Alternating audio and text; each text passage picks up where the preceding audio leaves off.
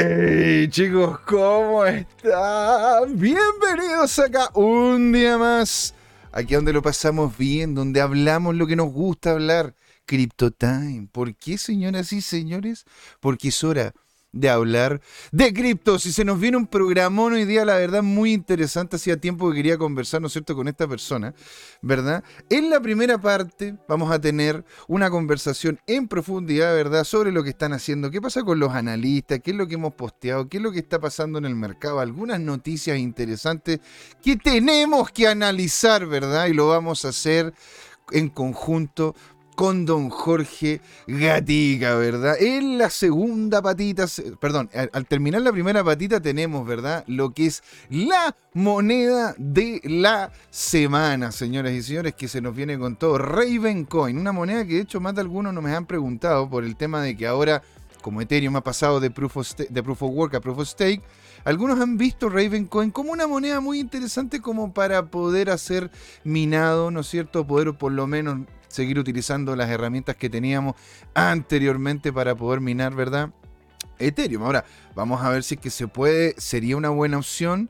Ravencoin como moneda Proof of Work es un proyecto interesante, es algo que tendríamos que revisar, ¿verdad? En este momento con la moneda de la semana. Y en la segunda patita, señoras y señores, se nos viene una conversa muy interesante con Andrés Peña, ¿verdad? Él es periodista y se ha dedicado ya un gran tiempo, sobre todo, incluso fuera de Chile, a lo que es el tema de la creación y divulgación de lo que es la industria blockchain. Él nos va a hablar sobre un tema que en este momento a él le está fascinando mucho, un tema que a ustedes creo yo les va a gustar mucho, que son el tema de los metaversos. ¿Son una buena inversión? No lo son cuáles serían las implicancias. Hay un problema social vinculado con los metaversos. ¿Qué pasa si es que el, metaverso que todos utilizamos termina siendo de una sola compañía? Eso, señoras y señores, y mucho más. Me va el pelo a la cara. y eso y mucho más. Aquí, señores y señoras, en Crypto Time. Le agradecemos ya a la gente que está en el chat. Don Javier CPR nos está hablando, ¿no es cierto? Desde, desde lejos Sabemos que el hombre está lejos. Le mandamos un gran saludo. Todos los que vayan a justamente participar, todos los que coloquen su comentario, todos los que se sumen a lo que es la comunidad serán justamente eh, comentados aquí en vivo y en directo, sin dar más vueltas. Le vamos a dar con todo. Se viene Crypto Time, porque es hora de hablar de criptos. Ahí nos vemos.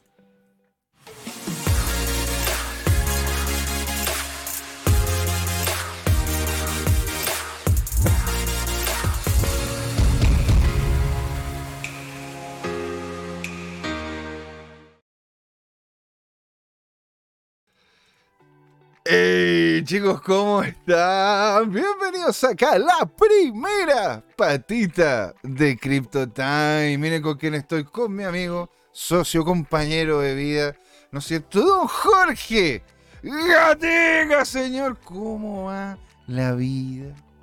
Aquí va la vida, José Miguel, expectante, la verdad, que te he escuchado hablar y no puedo estar más en desacuerdo en este programa que tanto se goza y tanto se sufre. ¿En serio? ¿Por qué dice usted, señor? ¿Que la, vida está difícil, está compleja? ¿Qué es lo que dije yo que usted no estaría de acuerdo? Déjame, déjame leerte textual lo que acabamos de publicar en arroba tu time, Ajá.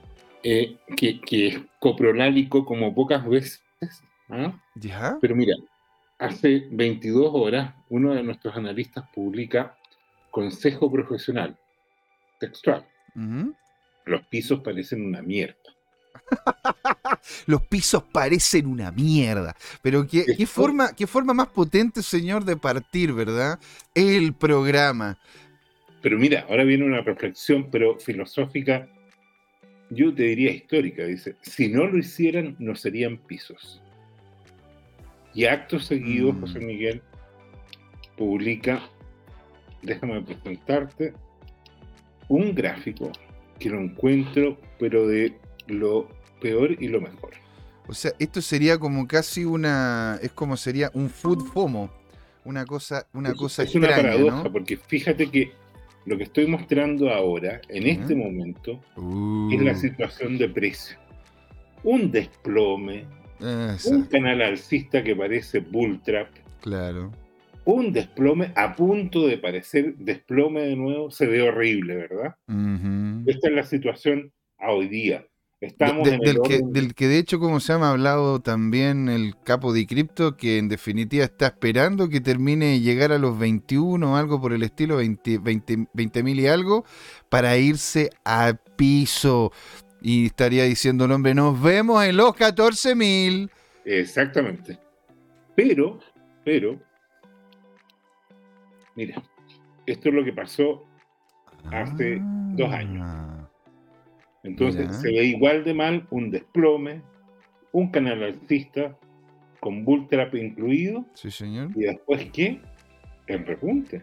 Y con furia, ¿o no? Sí, pues aquí lo estamos viendo, lo estamos viendo con precio normal, esto no es logarítmico, lo estamos viendo también en, me imagino yo, claro, estamos viéndolo en un marco de, de días, lo estamos viendo en un marco de días, o sea, según lo que estoy viendo entonces, en comparación con el gráfico anterior, es que todavía de hecho nos queda por bajar antes de generar, ¿no es cierto?, esta alza que sería, Jorge, hermosa. Porque si en definitiva la tomamos, porque yo de hecho estuve viendo de que estabas comentando algunas cosas en uno de los grupos y le estabas preguntando si es que se veía interesante, ¿no es cierto?, la posición de compra ahora. ¿no es cierto? Y algunos, de hecho, te, dijeron sí, bueno, según lo que aparece en el DM, el, de, el DMCA, ¿verdad? Entonces, la verdad que es porque estaba revisando esto para el programa y dijiste, a ver, y si lo compro en 18 mil y después termina llegando a 36 mil, sería bonito, sería un bonito dos por. Absolutamente. Oye, José Miguel, eh, y, y, sabes tú que mientras yo miraba e-, ese material, efectivamente en el WhatsApp me acordé de ti ah. y de la canción. Si baja más. Compramos más. De hecho, estoy casi a punto de colocar el gatito fomero. Pero Mira, póngalo, El gatito. Baja. Compramos. Baja más. Compramos. y, lo otro interesante que hemos estado colocando en arroba tu crypto time, yo te diría bueno, esto no es gráfico de siempre, pero yo te diría que hay dos que me llaman mucho la atención, José Miguel. De usted, Primero es este gráfico. Eh, el hash rate de Bitcoin, a pesar de que el negocio de minería hoy día está pero muy, muy frecado. Con estos precios de minería, como tú ves, eh, se han reportado incluso empresas públicas de minería, o sea, que cotizan en bolsa y que pidieron la quiebra. Y, y lo otro es que con el precio tan bajo, hay una serie de mineros históricos que pasan a ser eh, poco rentables y por lo tanto también tienen que salir. Y a pesar de aquello, eh, la tasa de minería global, que es una forma de medir la seguridad de la red, está más alta que nunca. Y eso, entonces, entonces es como una dicotomía, es decir, eh, la, la, gente está teniendo problemas para minar, pero la verdad que nunca antes había visto tantos mineros. Eso es lo que me estás diciendo, ¿no? Eso es por un lado, efectivamente. O, no tantos mineros o no tanto poder de minería, porque lo, puede, lo que puede que estar ocurriendo sea un recambio tecnológico, que salieron mineros mucho más eficientes y están dejando obsoletos a los históricos menos competitivos. Eso también se da. Y si tú lo, lo, miras así como en global, en abstracto, es un mercado competitivo, es competencia pura. Son equipos que están corriendo, así como los de Fórmula 1, eh, en pos de una recompensa, porque los que llegan primero efectivamente ganan premios y los que colectan mucho menos se extinguen. O sea, es, que, es que, a ver, por muy darwiniano. Es lo, que, es lo que es justamente el mercado, que es lo más hermoso que existe en la vida. Muy bien. Y, y bueno, y lo otro que quería compartir contigo de este tema, ya, es el, el tema de acá, que una cosa es la capacidad de oferta y otra es la capacidad de la demanda. Y el tema es que en Bitcoin el número de transacciones está más alto que nunca. Y esto habla de un fenómeno de adopción que va correlacionado directamente con que está pasando otra cosa. Eh, la noticia de esta semana, te diría yo, es que eh, el banco eh, Melon, New York Melon, que es probablemente el mayor de Estados Unidos, está lanzando su división de custodia de criptomonedas en general y de, Bitcoin en particular. De hecho, Y- señor, y le bueno. tengo acá la noticia. Mire, mire Sí. cómo estamos sincronizados. Era una de las cosas, pues era una de las cosas que yo le quería comentar, señor. Mira, José Miguel, por favor, no, no me sigas leyendo la mente. Ah, ok, perfecto. Bueno, aquí, aquí de hecho tengo de que el gigante BN, BNY Melon está Sí. ofreciendo, ¿no es cierto?, Bitcoin como servicio para clientes pudientes, ¿ah? No es como para todo el mundo, como para que, oye, usted, oiga, ¿sabe qué, don Melon? Quiero tener Bitcoin. No, no, señor, pues usted tiene que tener unas luquitas adentro y hartas para poderlo hacer. Pero es un gran paso, tienes toda la razón, Jorge. Ok, Ya, Entonces, bueno. entonces dices tú de que, a ver, ahora, ojo, ¿ah? hay algunas empresas que no son chicas, que están de hecho ayudando a mineros a poder pasar este aguacero hasta que, en definitiva, el Bitcoin termine volviendo a los precios que habíamos visto anteriormente, pues, ¿no es cierto? Sobre todo para poderlos aguantar durante, durante este tiempo hasta que incluso llegue el halving, el nuevo halving, ¿verdad? Que se viene en un tiempo más. Ahora, hemos estado hablando y acá don Javier Cepere, ¿cómo se llama? Nos comentó sobre que él veía, ¿verdad? Por ahí por el 2023, 2024, un nuevo ATH. Entonces, claro, o sea, poder pagar a estas empresas mineras lo que es la luz y alguno que otro detalle, pero después que te paguen de vuelta en la misma cantidad, pero en Bitcoin, un activo que va a subir de precio. Bastante interesante. Aquí don Javier también nos comenta. Hola José y Jorge, mucho gusto de estar aquí. ¡Alegría! Exactamente, alegría, alegría. Depende de mañana, 13 de octubre. Se viene un día muy volátil. Exactamente. Ay, ¿por qué, qué pasa, ¿Qué pasa mañana, Jorge? mañana, mañana se entregan las cifras de la inflación de, de Estados Unidos. Oh, y estamos ahí con el. Estamos con, ¿cómo podríamos decirlo acá? Bien chileno, con el trasero que no nos entre un alfiler a martillazo. Porque la verdad que estamos esperando a ver qué es lo que ocurre, ¿verdad? Con esta alza de interés. Si realmente se van a poner así draconianos y van a decir, mira, a mí, la verdad que dos pepinos lo que ocurra con la economía. Sino que a mí lo que me importa es poder mantener la dominancia del dólar. Porque con la dominancia del dólar, después la economía, entre comillas, se puede ir arreglando. Pero, o, o- o de repente dicen, oye, no, no, ¿sabéis qué? Vamos a mantenerlo dentro de un rango, eh, ¿cómo poderlo decir? En- dentro de un, un rango eh, interesante para que se permita, ¿verdad?, el crecimiento de las empresas y que no estén tan afectadas. Sí, José Manuel Pérez nos dice, hola señores. Hola José Manuel, alegría, alegría tenerte acá. Un abrazo digital descentralizado para su persona, señor. Ahora, don Jorge, ¿usted qué cree? ¿Qué va a pasar con las tasas de interés? ¿Van a ir hacia arriba, pero con todo? ¿Van a, van a aguantarse? No, no tengo cómo saberlo, José Miguel. No, no me gusta especular. Eh, eh, vi varios eh, analistas que opinan lo uno o lo otro. Eh, me quedo con una sensación global. Me estoy empezando a poner optimista. ¿Ah, sí? Y, y bueno, la, la- la evidencia sería la siguiente. O sea, yo entiendo que la gran mayoría está esperando, o he- hemos estado esperando, me incluyo, un último bajón. No al nivel de 14.000, como dice el capo cripto, porque veo difícil que el mercado se desplome un cuarto o un, o- o un tercio de lo que está todavía.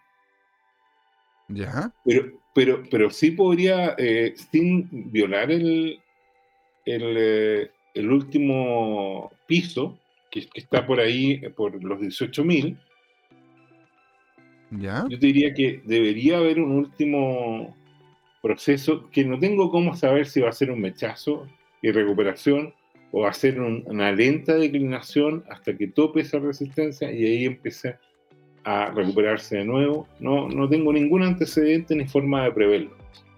Eh, Pero, no la subida, esa subida, ¿cómo se llama? Tú dices que podría llegar. A ver, si, si, si es una subida, más allá de un- más allá de decir como una cifra, si fuese una Ya. subida fuerte, digamos, Sí. no sé, eh, imagínate, no sé, pues, una- do- un- dos puntos, tres puntos, cinco puntos.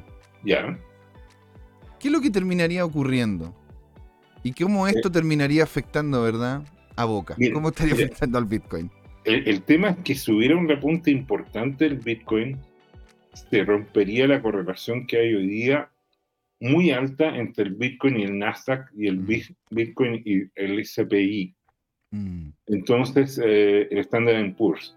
Entonces, el tema es que eso podría ser muy benéfico para Bitcoin. ¿Por qué? Porque como lo venimos diciendo hace años, sobre todo por comentaristas como Alberto Cárdenas y otros, el mercado de los bonos del Tesoro de Estados Unidos y del resto de los bonos del mundo, tanto en deuda soberana como en bonos de empresa, esos bonos se están derritiendo a ese nivel, ¿ya? Han caído en precio cantidades importantes.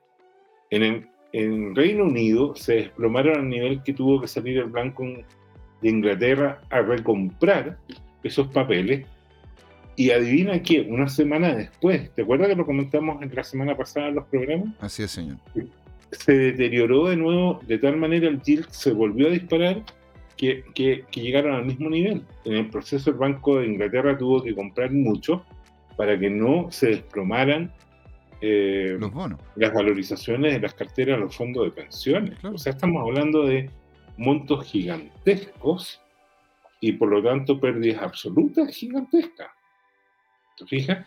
Es distinto eh, que, que, caiga, si, si, nuestras inversiones se caen un 50% ya, o sea, pasaste, por, por así decirlo, de mil dólares a 500 dólares. ¿A quién le importa eso?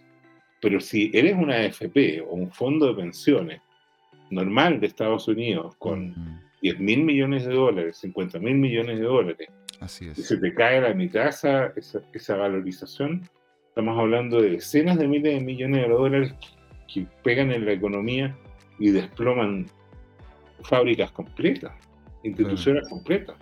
Y es, fuerte, bancos, y es fuerte esto porque en definitiva, sí.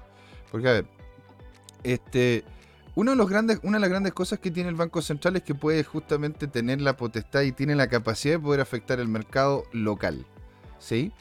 La Fed tiene la capacidad de poder afectar el mercado global, ¿no es cierto? Pero en definitiva, lo que es el Banco de Inglaterra, lo que es, como se llama, el Banco de Chile, el Banco, el Banco Central de Chile, tiene la capacidad de poder afectar el local, lo que es la economía local. Y de hecho, esto lo podríamos colocar como el parangón con el dólar en Chile, pues Jorge. Porque aquí en Chile, ¿no es cierto? El dólar se disparó, salió el Banco Central, tiró, tiró como se llama, a la calle un montón de dólares para que se, justamente se comprara, se comprara y se vendiera. Y aún así el precio, aunque bajó por un momento, ahora de nuevo lo estamos viendo en la cifra antes de que el, Banco Central, ¿cómo se llama?, se pusiera a jugar. Entonces, en sí, lo que puede o no hacer el Banco Central hasta cierto punto relativamente poco. Lo que se hizo acá fue tirarle un alcacercer, ¿verdad? A, ¿cómo se llama? Un, un, antiácido a, un volcán. Es decir, de que en definitiva no, onda ya, ok, puedes, puedes tratar de solucionar el problema, pero aún así vas a tener la repercusión de todo lo que está ocurriendo de forma internacional. Si es que aquí se imprimió mucha plata. Es verdad. Aquí se imprimió mucha plata y don Javier C. Pérez nos dice, según un analista, a la gente de empresa e inversores aún les va bien, así que pueden aumentar el interés. Oh, veo un bajón como lo comenta el señor Gatica. Dice la sub una subida leve, comenta él, ¿no es cierto?, lo que es el precio del BTC para atrapar a los Bulls de nuevo. o sea, ahí le están haciendo. Ah, venga para acá. Oye, venga eh, para acá. Sí, es, es, muy cruel lo que han hecho los, los agentes del mercado, ¿eh? los market makers. Bueno, que, es, que, es su pega. Sí, bueno, han, han, estado, ¿no es cierto?, ahí afeitando, podríamos decir, a, a, a, todos los que se ponen a especular. ¿ya? Ahora, mira, eh, es interesante este análisis de las bandas, fíjate. Eh, de la envolvente, mejor dicho. Envelope en realidad es, es, sobre, pero dicho en términos geométricos, la envolvente. Y, y, y según este análisis de, de, los sitios de agua de Tardigrade, uh -huh. eh, estaríamos llegando a un fondo, ¿ya? Porque estamos, estamos en el piso ya y, y es esperable una recuperación, ¿ya? Eh, porque en los ciclos anteriores efectivamente ocurrió esta recuperación. Entonces, eh, este es un análisis que muestra como, como un tema de, de, fondo. Y aquí lo paradójico, ¿no es cierto?, es que hay una serie de indicadores, varios, ¿ah? del gusto de los analistas, que, que muestran que hemos llegado al piso histórico ¿ah? Y, y, que por lo tanto deberíamos recuperarnos. Pero, pero esto, tal como, como se ve en otros gráficos, y lo dijimos, lo venimos diciendo desde junio, eh, esto se prevé entre 3 a 6 meses, 3 meses en el mejor de los casos, Mm. que ahora pudieran terminar en septiembre, ¿no es cierto? Y empezar con October, o un ciclo alcista, o si no, simplemente seguir lateralizando con algún desplome entre medio para darle dramatismo y recién empezar a repuntar en marzo. O sea, es, un- es una guaguita que está ahí entre los tres meses, ahora está montando el cuarto, y eventualmente los nueve meses. Uno espera ya que, que esta película de aquí a un año más esté completamente resuelta. ¿ya? Eh, bien, ese, ese es como los gráficos que te estaba mostrando y, y que hemos publicado. Ya, ya te mostré lo, de, lo de- del tema alcista. Y lo último que me queda por mostrarte y comentarte de lo, de lo que estuvimos analizando, déjame ver todo esto, era dos cosas que... Ah, este es interesante, este me, me gustó. ¿ah? Porque, porque este muestra un, un gráfico con una dinámica teórica de las ondas de Wyckoff ¿Ya? y superpuesto acá esta dinámica que estaría terminando ahora, te fijas, entre octubre y noviembre y empezando el repunte, como lo habíamos dicho. ¿ah? Ese se- sería, ya, ya sería tiempo de que empezara a repuntar, porque están todos los indicadores en sus mínimos históricos y, y esperando el repunte, pero el repunte no aparece. Y cuando de hecho uno lo mira, ¿no es cierto?, en los gráficos, y aquí está, eh, eh, está eh, este cuento de acá, eh, estamos lateralizando hace rato el Ujú. precio, ¿te fijas?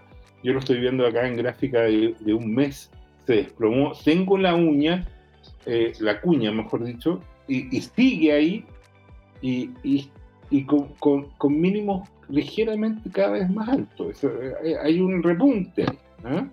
que, Claro. que como tiende a, a- a- a insinuar que el piso ya pasó y que ahora estamos a punto de una señal dramática. Según el capo Mm. cripto, es un desplome, ¿ah? porque estamos alimentados.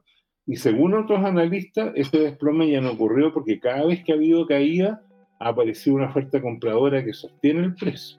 ¿ah? No hay Eso- duda que eso es a- interesante, que ¿eh? están ganando los, los- los- los osos, que hay una tendencia bajista, pero lo- lo- los toros han mantenido el precio. No han podido repuntar, pero si tú lo ves, el tema de fondo es que los volúmenes transados son muy, muy pocos. Entonces la pregunta del millón es si alguien vende ya, ¿quién más va a vender? O sea, es obvio que todo este desplome fue porque todos los tipos que hicieron fantasía, los que vendían esta historia de los NFT, como que iban a cambiar el mundo, los mismos del metaverso, eh, to- todo lo que armaron en esta narrativa, que no hay duda que son tecnologías que en algún momento van a aprender, pero eso no va a cambiar eh, en lo inmediato la dinámica del mundo, y menos ahora en un ambiente recesivo en que las personas primero necesitan comer, porque hay una escasez enorme de alimentos en el mundo, provocada por la guerra de Rusia, y, va a seguir aumentando, provocada por la escasez de fertilizantes, eh, nuevamente donde hay un rol preponderante de Rusia, hay un problema de arriendos o dividendos, la gente no tiene, como, como subió mucho la inflación y los sueldos están ahí nomás, no tiene cómo pagar los dividendos o los arriendos. ¿Y, ¿y qué más? Y, y en esas dos circunstancias, comer y, y- y protegerse, eh, se te va todo el ingreso disponible. Mira, aquí, aquí cómo se llama Don Javier C. Pérez nos comenta sobre, sobre todo muy buenos gráficos los de Don Jorge, dice él. Y tenemos con nosotros, está con nosotros, ¿verdad? Don Yerko Pincheira, que ahí nos está diciendo, leí el título al desnudo y ya me está desabrochando el cinturón. Señor, estamos hablando de los metaversos, de los metaversos, señor. Alegría, alegría. Sí, dice, y, y él continúa diciendo, no le den tan, no den tantos consejos de análisis técnico, mejor den recomendaciones para pasar la depresión. Yo le coloco, bueno, tómese un armonil. un Oye, armonil ahí. Esto, esto está como los análisis de, de, de Mochati, ¿no? Que antes del análisis te, resuel- te, te, te receta unos tranquilizantes naturales, porque el tipo te deja tembloroso. O sea, bueno, es que en Y, y con no- argumentos, que lo más, lo más difícil, con datos. Bueno, de hecho, yo creo que yo creo que la, que la BioBio debería también, si es que uno está en Chile, ¿verdad? Sobre todo si le pagan en pesos chilenos, debería incluir dentro del set, ¿no es cierto?, de productos que debería colocar la vaselina. Yo creo que sería como algo, algo, algo que en este momento está muy, muy acorde con lo que está ocurriendo, ¿verdad?, a todo nivel de lo que sería acá en Chile. Bueno, mira, lo, último, y termino con, con, este tema global, digamos, eh, dos gráficos. Uno, que, es esperanzador y que es que, fíjate que, supongo que tú eres gerente general o presidente o, accionista eh, mayoritario de una compañía. Ya. Entonces, muchas veces, y tal como ocurrió, por ejemplo, con Vitalik, vendieron en el pic del precio de Ethereum y después se desplomó. Eso se llama insider trading, que es alguien que tiene información privilegiada y lo usa en su beneficio. En estricto rigor está prohibido por la ley, es un delito. Pero el problema es que cuesta mucho probar ese crimen. Entonces, eh, hay muchas razones por lo cual alguien de adentro, con información privilegiada, decide vender antes que venga un desplome importante. Pero en general hay solo una razón para comprar José Miguel. ¿Y cuál es? Que los negocios van a ir bien para esta compañía, por lo tanto se va a valorizar. Y adivina qué, hoy día el insider trading, la compra institucional, está creciendo. Mm. Los gerentes, los directores, los dueños están comprando sus propias acciones. Pero esto es de eh, a qué nivel? ¿Estamos hablando de lo que es el mundo cripto o, es como... No, estamos hablando de las compañías en Estados Unidos. Ah, ya, perfecto. En general. Pero tú sabes que si sube el SPX, ¿ah? Sube el resto. De, el SPX es la gran marea. ¿ya? Ahora, eh, eh, puede ser de que, o, sea, en este momento, ¿no es cierto?, están haciendo compra. ahora, dicho eso, comentando, ¿no es cierto?, con, con Javier Pérez, él decía de que es posible incluso de que lleguemos a tener una baja del 10% del Standard Poor's si es que existen una, una alza importante en las tasas de interés, porque eso va a terminar afectando. Así que por eso, o sea, es que eso es lo que a mí me pasa, Jorge. Yo estoy en este momento, ah, no sé qué hacer, no sé qué hacer. Porque... Miguel, ¿a, quién pretendes impresionar toda tu vida desde que te conozco hace años? Que, que tú vives en, en mares con señales mixtas. Es que increíble. Te nutres de la incertidumbre. Es que claro, o sea, es porque uno puede llegar y colocar, ¿no es cierto? De repente, sobre todo hay una cosa que se llama tener, tener a los dos, tener como se llama los dos caballos. En, en, inglés es grabbing two horses, como, como agarrar dos, dos caballos. Entonces tú tenías un caballo que va hacia la derecha y otro que va hacia la izquierda. ¿Me entendés? Entonces, si mm. los tienes los dos agarrados, no te vas a mover a ningún sitio porque estás justamente, ¿verdad? Entre ah. medio. Entonces, tú puedes llegar y colocar dos posiciones. Bueno, es un poco más caro, ¿ah? Es un poco más caro. Pero es útil, sobre todo cuando uno tiene, uno, tiene, uno tiene mensajes mixtos de parte del mercado. ¿Por qué? Porque en el momento, ¿no es cierto?, de que tú veis de que se, uno, de los dos, uno de los dos caballos empieza a tirar más fuerte, soltáis el otro. Y así es como te puedes ir con el trend. Entonces, si uno llega, uno puede colocar una posición a la compra y otra a la venta al mismo tiempo, por una misma cantidad. Y eso hace de que en definitiva, independiente de dónde se mueva, tú vas a obtener una ganancia igual. Dado que si es que empieza a subir mucho una, ¿verdad? Si empieza a subir mucho una, tú cierras la otra y agarras el vuelo. Entonces, pero de todas maneras, yo he visto en este momento, Jorge, un mercado completamente mixto. Yo la verdad que ahora viendo incluso, ¿no es cierto? Estuve viendo en la mañana y, técnicamente todo lo... porque aquí yo tengo la lista, ¿verdad? De activos que hemos revisado aquí en CryptoTime.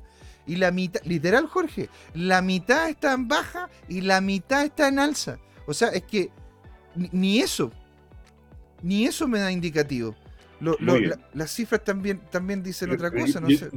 Yo te, voy a, a mostrar al papá de todos los activos al papi.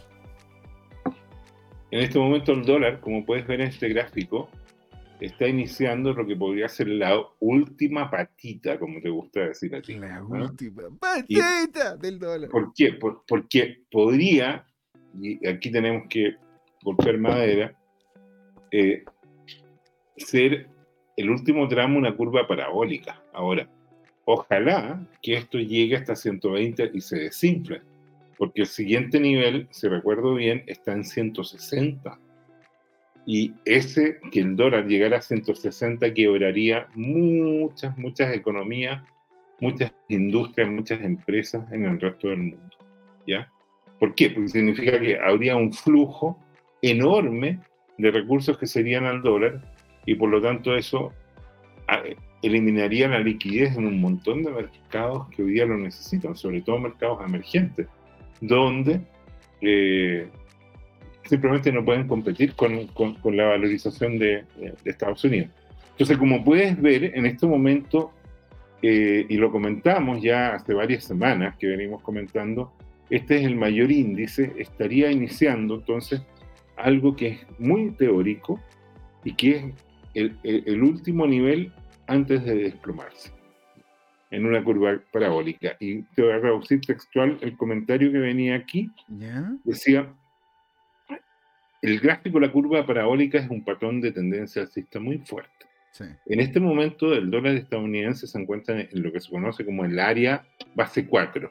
¿Te fijas? Mm. En el tema teórico. Esperamos una pata más antes de que empiece a romper fuera de la curva. Aquí, o sea, después de que rompa fuera de la curva, es cuando cripto comenzaría a ir a la luna. Efectivamente. Ahora, mm. el tema de fondo, insisto, es que lo que está ocurriendo en este momento con toda esta dinámica de inflación, de aumento de precios, alimentos que está descontrolada, porque no es fácil encontrar sustitutos, no es una, una cosa sencilla. Cuando tú estás acostumbrado a comer pan con jamón, pan con mantequilla o pan duro, después buscar un alimento que, que, te compense, que sea igual de económico, es difícil. Claro que sí, pues, señor. Entonces, por lo tanto, ¿no es cierto? Eh, cierta escasez de, de, alimentos se va a reflejar en el precio y esa es una inflación muy difícil de contener, porque es una escasez intrínseca y porque cuesta que los negocios se vuelvan a armar a producir gran cantidad de alimentos, sumándole a eso la escasez de fertilizantes provocada por la guerra de Rusia. Después podemos entrar en detalle, pero lo concreto es que hay una escasez enorme que se va a extender por uno, dos o tres años más. Mm. Eso va a hacer que los alimentos sean mucho más caros. Absolutamente, y, eso va a provocar que decenas o cientos de millones de personas del mundo que tradicionalmente han tenido hambre, hoy día tengan hambruna. En hambruna se produce un descalabro sanitario. y eso está pasando además, y uno lo está viendo por las revueltas que hay en, la serie de países que, que los hemos nombrado eh, eh, antes. Entonces, en este escenario, ¿qué es lo que ocurre? Que los bonos, repito lo que dije al comienzo del programa, los bonos se están desplomando. Y ahí es donde tenemos que tener los dedos cruzados porque algunos tenedores de bonos vendan, hagan esa caja y visualicen a Bitcoin como una reserva de valor frente a ese problema. ¿ya? E, esta es la situación, entonces eh, el dólar es el que está marcando el ritmo y, bueno, y hay abundante documentación y, esta, esta potencial caída después de la última pata, porque todo parece indicar que base 4 llegaba hasta los 113 en el índice de XY y que ahora va a llegar a 120, o sea, de 113 a 120 queda un 5% más que va a golpear a todo el resto de la, de la economía. Dicho eso, se han desplomado varios, varios indicadores y rubros, industrias, pero dentro de todo Bitcoin ya hizo la gran pérdida como vimos y está lateralizando y resistiendo estoicamente. Bueno, es que en realidad hay, uno, hay unos bolsones de compra importantísimos en niveles muy clave. De hecho, ahora se están empezando a llenar varios en lo que es la, la, la, zona de los 18.000 a 17.000. Por lo que posiblemente, si es que llegase a haber una baja, mira, ahí estamos viendo cómo es el trabajo tras bambalinas, ¿verdad, don Jorge? ah, por cierto, no, no es nada comprometedor. pero para que, para que conozcan el, el, backend. ¿Sí? Por suerte no es un mensaje privado para Lynn Alden. Ah, ah. ella me encanta. Por Dios. Bueno, entonces eh, me, fui completamente de lo que estaba comentando, sobre el tema, ¿verdad? De lo que era el DXY. Estábamos hablando del dólar, ¿no? Sí. Del dólar. Ahora, ¿qué ocurriría ¿verdad? Si es que llega a caerse el dólar, que es lo que le estoy preguntando yo de hecho al chat, ¿y cuánto es lo que se va a caer? Porque, porque aquí, como se llama, de hecho, don José Manuel Pérez nos dice de que yo le pregunto a él, bueno, pero ¿cuándo se va a caer? ¿Hasta qué punto va a estar subiendo? Y él comenta que en dos años más o menos. O sea, él está viendo, ¿verdad?, de que la caída del dólar va, o sea, la, subida del dólar va a durar lo que queda de este año, el siguiente año. Y a finales posiblemente del próximo año, coméntame ahí José Manuel si qué es lo que cree, va a pegarse la gran baja. Ahora, yo no sé si es que realmente, bueno, no sé si nosotros como Chile, ¿verdad? Si es que seguimos haciendo lo que hemos estado haciendo, vamos a tener esta dinámica así. Porque es posible de que en Chile, incluso cuando el dólar baje de forma internacional, nosotros sigamos teniendo un dólar en alza. ¿Te das cuenta? Sobre todo con las grandes cosas que hemos hecho a nivel, a nivel, ¿cómo se llama?, de, de, de, embajadas y de consulado. Entonces, nosotros yo, yo personalmente lo que estoy viendo es que yo no, yo no creo que llegue hasta, hasta el segundo año la subida, porque es una subida demasiado parabólica para, para aguantar, ¿no es cierto?, un año más, incluso yo creo que tres cuartos de año. Yo vería, de hecho, a mediados de año, si no incluso un poco antes, lo que es la caída del dólar. Puedo estar equivocado. Esto no es en ningún caso asesoría financiera. No vayan a colocar algún put en caso de que no sea. Yo solamente digo de que en realidad los indicadores me dan a mí de que está tan sobrevendido, están haciendo las cosas en Estados Unidos, sobre todo en lo que es el ámbito legislatorio, legislativo, perdón, no legislatorio, legislativo, ¿verdad? En, eh, en todo lo que es el tema de hacia dónde quieren llevar la economía, que llega, llega, ¿cómo se llama? Yo la verdad que estoy bastante escéptico de que en definitiva se quieran incluso crear impulsos económicos positivos de parte de Estados Unidos hasta, hasta por lo menos hasta final de año. Mira lo que está pasando. Eh, o sea, van a subir las tasas, pero no sabemos cuánto. ¿Te das cuenta? Lo que está haciendo Biden ahora, que está más interesado y más metido en, eh, lo que sería la, la, el posicionamiento, ¿verdad?, de capitales estatales en empresas que son ahora para Estados Unidos como importantes, como lo que sería la manufactura de chips y como otro tipo de cosas que en definitiva es, es como un resguardo más que una inversión para la creación de mayor economía. ¿Te das cuenta? Todo lo que pasó con, el, con, lo que, con, con los problemas de la implementación de este gran paquete de dinero que se quería colocar, ¿no es cierto?, para el tema de infraestructura que al final parece que un gran, gran un porcentaje importante de él se va a terminar yendo a contratistas que no están vinculados, ¿verdad?, con los, básicos que tiene que tener el Estado. Entonces se va a diluir mucho dinero ahí, ¿verdad? Bien. Aparte de los problemas que se está viendo también con el tío Biden, que cada vez parece más perdido. bueno, eso, eso prefiero ni comentarlo, porque la verdad es que es muy deprimente. Oye, voy a dejar de proyectar. Va, pero, pero deje de proyectar nomás, señor. Ahí nos vamos al conversatorio en vertical. Y aquí don José Manuel nos sigue comentando, no por la cantidad de deuda que viene por el, no por la cantidad de deuda que viene el colapso. Sí. Bueno, eso también, pues lo hemos mostrado acá de forma repetitiva, Jorge, ¿verdad? Lo que es el reloj de deuda que tiene, que tiene, que tiene Estados Unidos, que es algo que es insostenible. Por eso, de hecho, estaban muchos hablando del gran reset porque es la única manera, ¿verdad?, de poder, de poder seguir sosteniendo como una, una economía basada en deuda, con un dinero que no tiene un subyacente real y con unos políticos que si se, les se, chanta ahí, ¿verdad? Van y se colocan a imprimir generando las situaciones que tenemos ahora. Eso, eso es lo que en definitiva a mí también más me causa, me causa resquemor. Y bueno, dice José Manuel también de que BTC va a ser la moneda mundial. Ahora, ¿Tú crees, Jorge, que lo van a dejar ser la moneda mundial o la va a ser la moneda mundial de facto? Van a, ¿Tú crees que el político va a dejar de decir, oye, ya, ok, ocupen, la, ocupen el BTC? Mira, lo, que ocurre es, algo súper simple, José Miguel.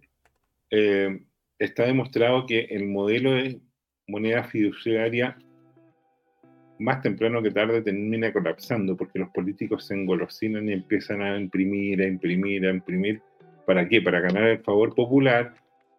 El, grueso de la gente pide que se siga imprimiendo porque genera una sensación de, falsa felicidad. Claro. Y, bueno, eh, uno de los mejores economistas para describir este fenómeno fue Friedman. Friedman hablaba que la emisión monetaria se comparaba al alcoholismo. ¿eh? Exactamente. Y que, había un cierto resaco entre que tú bebes en exceso alcohol y te da la borrachera y te da la resaca. Lo mismo pasa con la emisión inorgánica de, dinero. Primero lo pasas súper bien, yo lo viví en los años 70 muy chiquito. Eh, mis padres tenían locales comerciales y efectivamente al principio hay harto dinero y aumenta el consumo, pero después viene la escasez de bienes y, y después te das cuenta que, que, en el fondo eh, la, la, inflación termina castigando sobre todo a las clases con menos recursos, ya las clases trabajadoras con menos recursos socioculturales, socioeconómicos. Bueno, eh, mira, José, eh, tú ya nos aproximamos a tu sección. Vas a presentar una moneda, ¿verdad? Exactamente, pues señor, porque hablando, ¿verdad? De, de, de, que aún teniendo muchos problemas, ¿verdad? Hay mucha gente y hay muchas empresas que están haciendo minería de Bitcoin.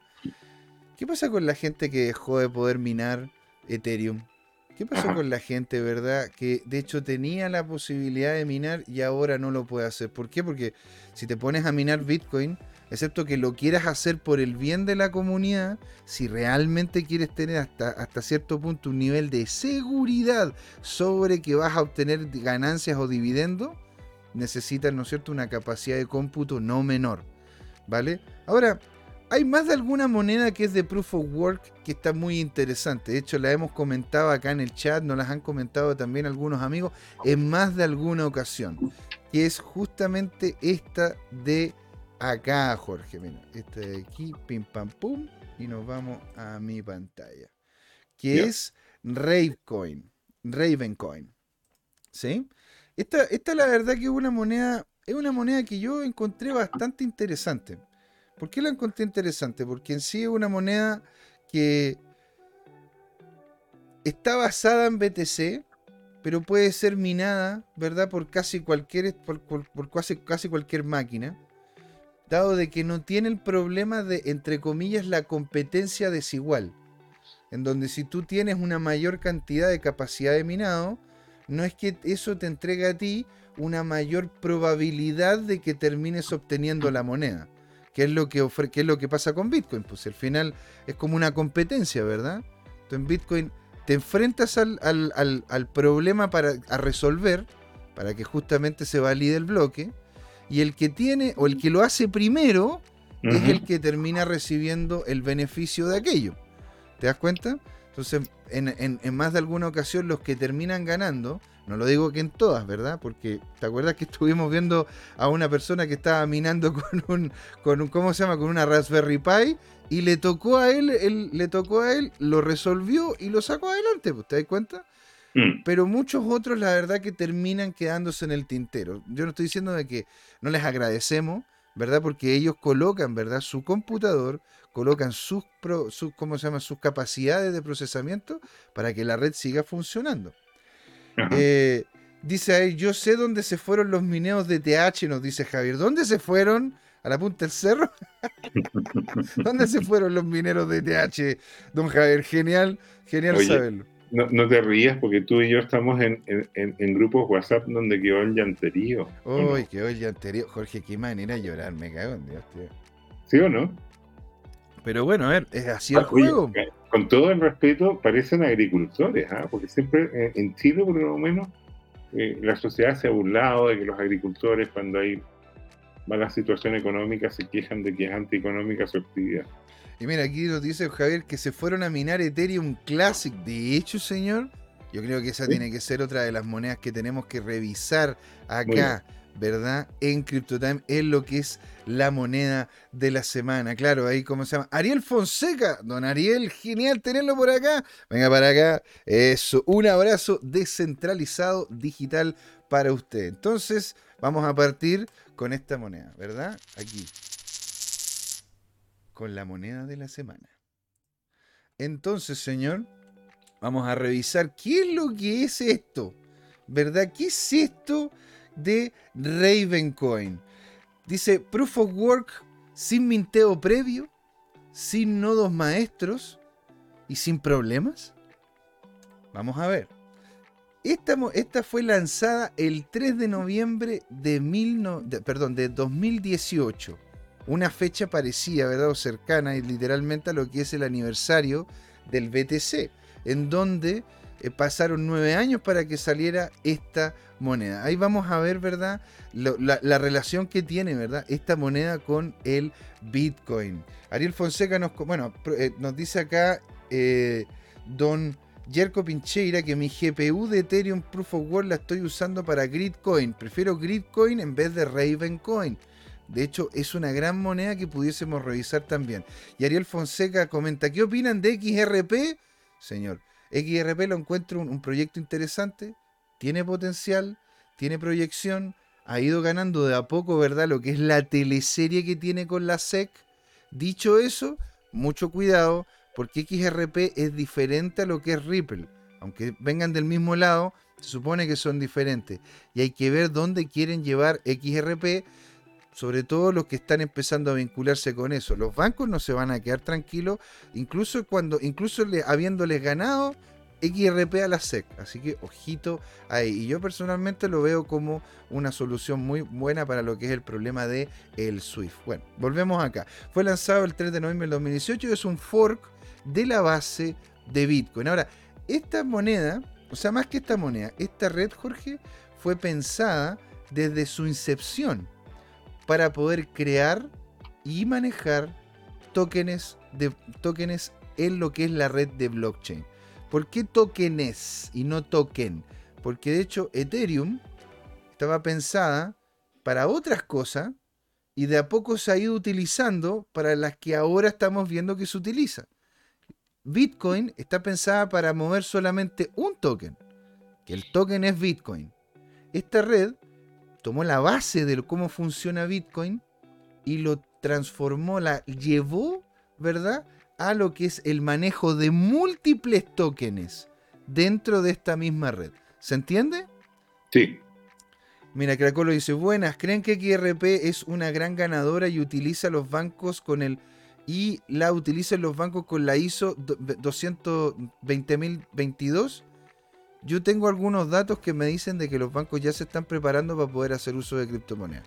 No puedo decir cuáles, no puedo decir dónde, pero sí lo he, estado, viendo y algunos de ellos han pedido más de alguna asesoría.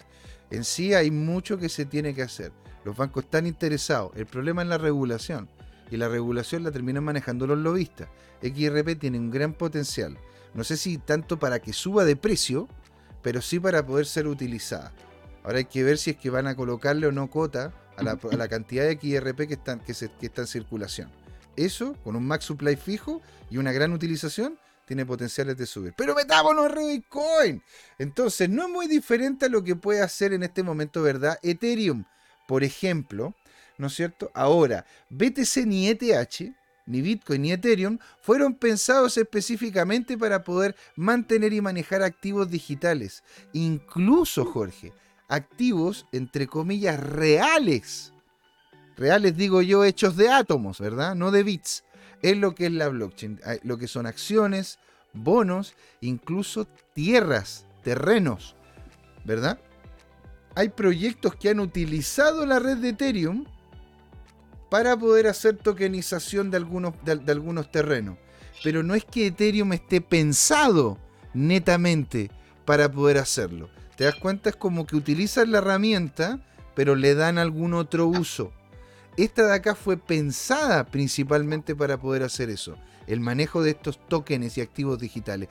Esto lo que hace es que los activos como el oro, las acciones u otros se vuelvan muy líquidos y puedan ser enviados a través de la red de Raven sin permiso de nadie y con seguridad de pertenencia. Porque te pregunto, Jorge, ¿Cuánto te demorarías tú si es que yo te doy un kilo de oro en vender ese kilo de oro?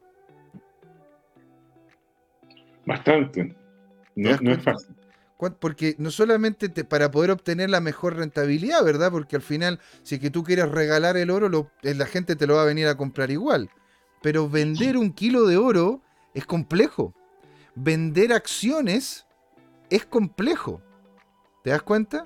La gracia es cuando tú tienes estos activos tokenizados dentro de esta red y hay otro que quiera comprarte este activo tokenizado, las transacciones son así. Así. No sé si se escucha el, clic. ¿Te das cuenta? Porque yo puedo querer venderte a ti un, un, kilo de oro y te lo vendo a través de este papel que acredita, este papel tokenizado que acredita la cantidad de oro. Lo mismo con las acciones. Y lo mismo con los bonos. Entonces le permite que la economía se, entre comillas, mueva más rápido en caso de que necesites liquidez para poder manejar, ¿verdad?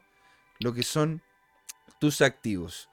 Don Cracolo dice, el nuevo estándar que reemplazará el SWIFT. Exactamente, eso es lo que es XRP. Nosotros hemos hablado de XRP y de hecho tenemos un in-depth de lo que es XRP en lo que es en nuestro canal. Lo pueden revisar ahí, genial saber su input. Si es que hay algo que pudiésemos agregar a lo que es esa explicación, lo hacemos felices de la vida. Los bancos nunca compartirán el poder. Es más, ellos crearán un sistema propio parecido al XRP. Es muy posible. Es muy posible. Ahora lo importante es qué es lo que vamos a hacer nosotros. Nosotros lo vamos a dejar, vamos a utilizarlo igual, o realmente nosotros nos vamos a ir a lo que, a lo que son estructuras cada vez más descentralizadas. Una de esas XRP de primero, después la, Lightning Network, y qué dice que si sigue algunas cosas más descentralizadas después. ¿Cuáles son las diferencias, verdad, de BTC, con BTC y Ravencoin? Primero, las ganancias de bloques son cada un minuto. A diferencia de lo que es BTC, que son 6 minutos, ¿verdad? Tiene un max supply de 21 billones. A diferencia del Bitcoin, que tiene 21 millones. ¿Qué facilita eso? De que se pueda mover en números enteros y no se tenga que empezar a jugar con los decimales o empezar a particionar monedas. ¿Verdad? Y ellos tienen un algoritmo, que esto, esto yo lo encontré bien interesante, Jorge, y me gustaría que me lo pudierais explicar, porque la verdad que lo intenté entender y dije, no, esto yo creo que se lo voy a terminar, te lo voy a terminar que me lo explique Jorge, porque sabe más que yo esto. El algoritmo de minado se llama X16R, que, que, ahora es que lo tuvieron que tuvieron que mejorarlo para llamarlo X16RB2, porque es un algoritmo que permite la resistencia a lo que son los ASIC. ¿Qué significa eso, Jorge? ¿Cómo es un algoritmo para, la mina, para minar que sea resistente a los ASICs? Ah, eh, mira, eh, el tema de fondo es el siguiente. Eh, los algoritmos son recetas para transformar una entrada en una salida.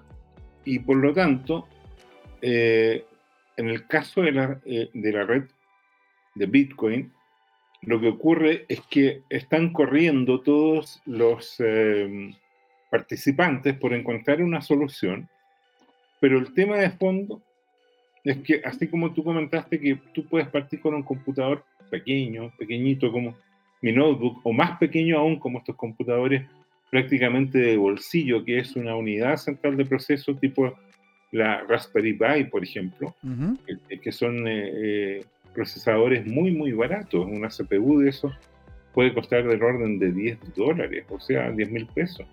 ¿ya? Y, y, bueno, eh, para ubicarse en contexto, algunos de esos procesadores, eh, estaba pensando dónde tenía uno de esos por ahí.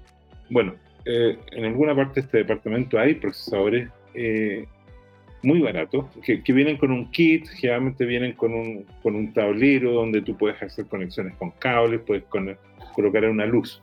Pero volviendo a la esencia, tú, tú tienes un rango completo y puedes tener de repente hasta un data center, un centro de cómputo dedicado a hacer minería. Y, y, el tema de fondo es que tú quieres que la red sea descentralizada. ¿Y qué es lo que ocurre en el caso del Bitcoin? Que hubo grandes capitales orientales, pueden ser de los chinos, que eran los fabricantes de estas máquinas especializadas, o, pueden ser grandes capitales que, que se ubican, por ejemplo, en, Islandia, que son países que tienen energía muy barata, volcánica y además en un ambiente gélido, helado, por lo tanto no gastas en tener que tener ventiladores o climatizadores para, para eh, enfriar todos estos circuitos que funcionan eh, consumiendo harta energía y también difundiendo harto calor. Claro. Entonces, ¿qué es lo que ocurre? Los ASIC son computadores especializados. donde no son como estos eh, hardware, estas notebooks que tú tienes que cargar un software, echarlo correcto. El, el, ASIC es un circuito integrado que viene de la lógica programada, como se llama, en silicio, en la placa directa. Por lo tanto, ese, ese, ese, esa máquina, ese hardware vuela en términos competitivos contra todos los otros computadores. Y eso no es deseable, porque eso produce una concentración eh, que hace que, que, estas granjas o estos capitales especializados ganen casi siempre. Es Mm. como eh, el refrán árabe que dice, eh, no siempre gana el caballo más veloz o el más fuerte, pero a ellos hay que apostar. Entonces, el problema de usar ASIC es que tú, eh, de alguna manera, generas un sesgo hacia los grandes centros de cómputo, a los, hacia los, los- los oligarcas que son los que son capaces de pagar grandes infraestructuras. Esa es la esencia. Ah, Entonces, perfecto. este algoritmo está programado Ujú. para eh, hacer más, eh, para castigar a los ASIC o hacer derechamente inviable en su lógica este tema. ¿Cómo se puede hacer? Bueno, como el ASIC viene programado para un tipo de lógica, tú puedes ir cambiando esa lógica. Y el ASIC no se puede recablear de manera tan sencilla. Mm. Y ahí entonces queda obsoleto. O sea, en definitiva es como hacerle tan difícil el trabajo al recableado de los ASIC que, que lo, hace, hace difícil de que por tener un ASIC termines ganando sí o sí. Tal cual. Mira, qué bien. Yo la verdad que no tenía idea, Jorge. Yo cuando lo leí dije, pero, pero ¿por qué, cómo se llama? ¿Por es resistente a los ASIC si al final son computadores igual? Yo decía, pero si tienen cables igual. No entendía por qué, cómo se llama, se tenía que hacer, pero le agradezco mucho, señor, y tiene toda la razón. Ahora, una cosa interesante es que Ravencoin, a diferencia de lo que realmente tú también comentas, y es cierto, con Ethereum, este no tuvo minado previo. Es lo que se le llama un fair launch, que es lo mismo que hizo, ¿no es cierto?, BTC. Y también es completamente open source. Los activos se pueden crear en la red por los tenedores, por los que tienen Ravencoin, con las reglas que determine el creador y pueden tener el nombre y la denominación que se quiera. Es decir, yo puedo, yo puedo, dar, yo puedo dar cuenta, ¿verdad?, de una cantidad de oro. Para poder crear esa cantidad de oro, yo ocupo, ¿verdad?, Ravencoin y después de eso yo le coloco, ponte tú, oro. Pero si hay alguien más que ya hizo oro, le puedo colocar el oro de Jorge.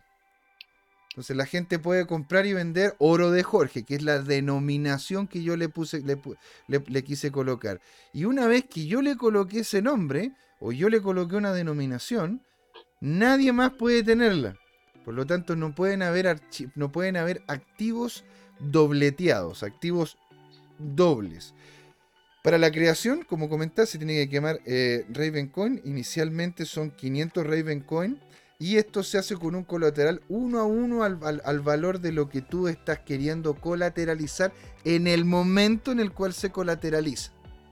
Ajá. Es decir, si yo coloco una acción de Tesla, yo tengo que colocar la lo que vale la acción de Tesla en ese momento. ¿Te das cuenta? Ajá. Y después, lógicamente, van a empezar a comprar y a venderla en y va a tener una relación con lo que es el mercado como tal. Una vez que colocaste el nombre al activo, ya no puede ser copiado por nadie dentro de la red. Y pueden tanto ser activos fungibles como no fungibles. Ojo, a que ellos, ellos logra- ellos, ¿cómo se llama? Empezaron a posicionar este tipo de tecnología incluso antes de que en Ethereum empezara el boom de los NFT. ¿Verdad?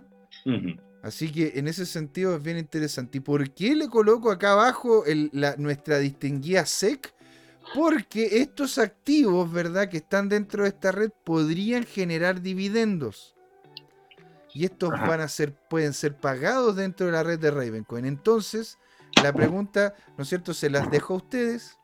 ¿Es o no un security? Ahí tendrían, ¿no es cierto? Que lo, dej- lo dejamos a su libre albedrío interno a ver si es que en algún momento la SEC le, le- le da, se, le- se da el ánimo, ¿no es cierto?, de hacer algún tipo de acercamiento a aquello.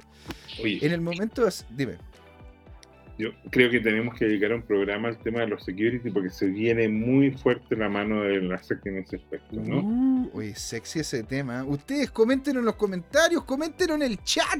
Queremos saber qué opinan ustedes. ¿Realmente quieren saber sobre lo que es un security? ¿Qué es lo que un ¿Qué es lo que va a pasar con la SEC cuando se empieza a meter de lleno diciendo que todo esto que nosotros decimos que simplemente son activos digitales, no, para él, no, son todos security?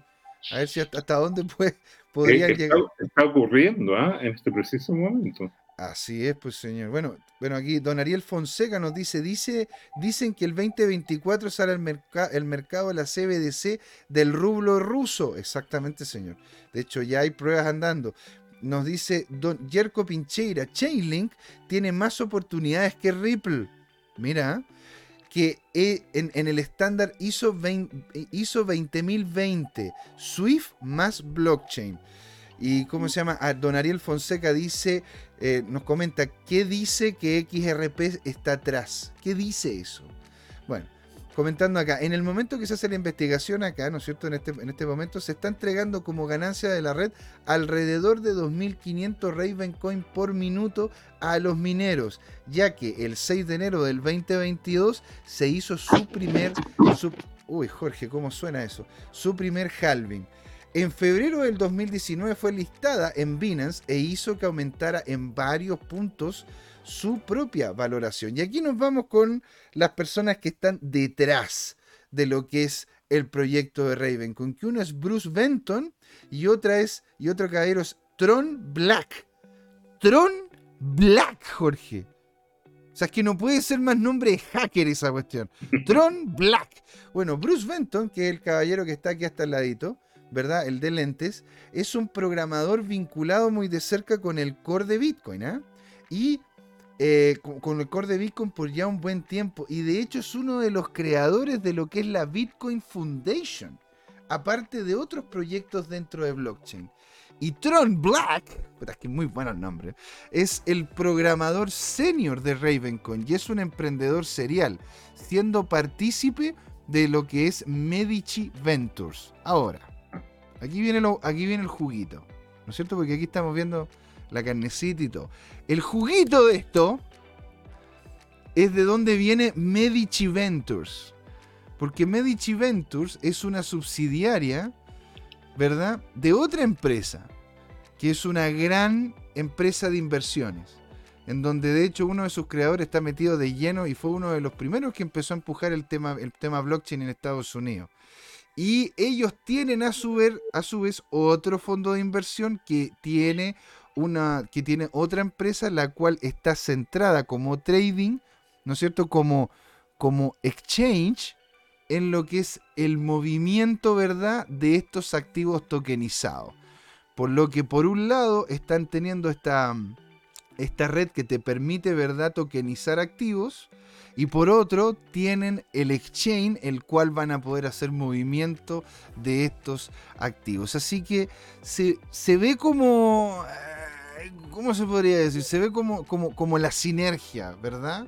En donde cada uno de estos caballeros está vinculado a uno de esos fondos de inversión. Lo dejo ahí. Yo no estoy diciendo que sea algo negativo, de hecho lo, podría, lo podríamos ver como algo positivo, porque aquí estarían, ¿no es cierto?, teniendo el molino y la panadería. ¿Te das cuenta? Viendo a lo que es verdad la posición que en este momento tiene, vemos que en este momento tiene un circulante de alrededor de 11 mil millones de tokens, ¿verdad? Con una capitalización de mercado bastante menor a la que nosotros por lo general vemos en algunos de estos proyectos, que son alrededor de 384 millones de dólares, ¿verdad? Dicho eso, si es que nosotros lo vemos en el máximo, claramente ha sufrido potentemente durante este mercado y ha tenido, ¿no es cierto?, más de algún movimiento. Este gran movimiento inicial fue cuando se metió a Binance. Después vino la baja, ¿verdad?, correspondiente al mercado. La segunda alza, cuando empezaron a, empezaron, ¿cómo se llama?, a tener problemas otras, otras, em, otras monedas de Proof of Work. Después vino la baja, ¿verdad?, con este invierno, con este invierno cripto. Y esta última subida que tuvo acá, ¿qué crees que es? No sé. El merge. el merge de Ethereum que llegó, ¿no es cierto? Y varios empezaron a minar y, ¿no es cierto? Empezaron a sacar muchas monedas de, circulación para después volverla a posicionar. Y esto acá te lo doy completamente y tenéis toda la razón, Jorge. Esto fue un pump and dump, esta partecita de acá.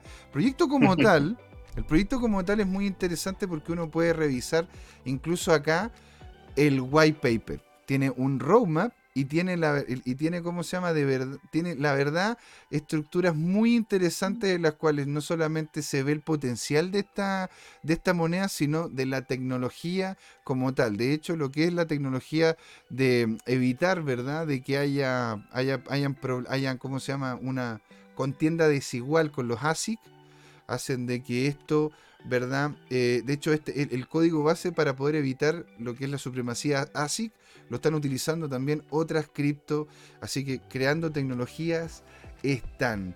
Señor, dejo de compartir, nos vamos al conversatorio y esto es el fin de la primera patita de Crypto Times, señor. En la segunda, con Andrés Peña, hablando de metaverso, los vamos a desnudar Vamos a ver, ¿verdad? Si es que esto, esto, este tipo, esta nueva forma, ¿verdad?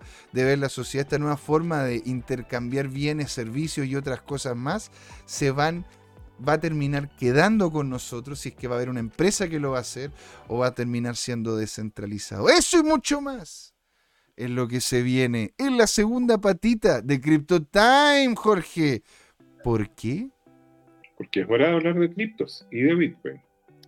Así es, señoras y señores. Ahí nos vemos. Espérennos ahí. No se vayan. Hola amigas y amigos, antes de irnos les queríamos recordar que esta comunidad CryptoTime la hacemos todos, así que siempre invitados a nuestros canales de difusión en Twitch, Twitter, YouTube, LinkedIn y Facebook. Búsquennos como CryptoTime, con I latina, así, latinos como nosotros.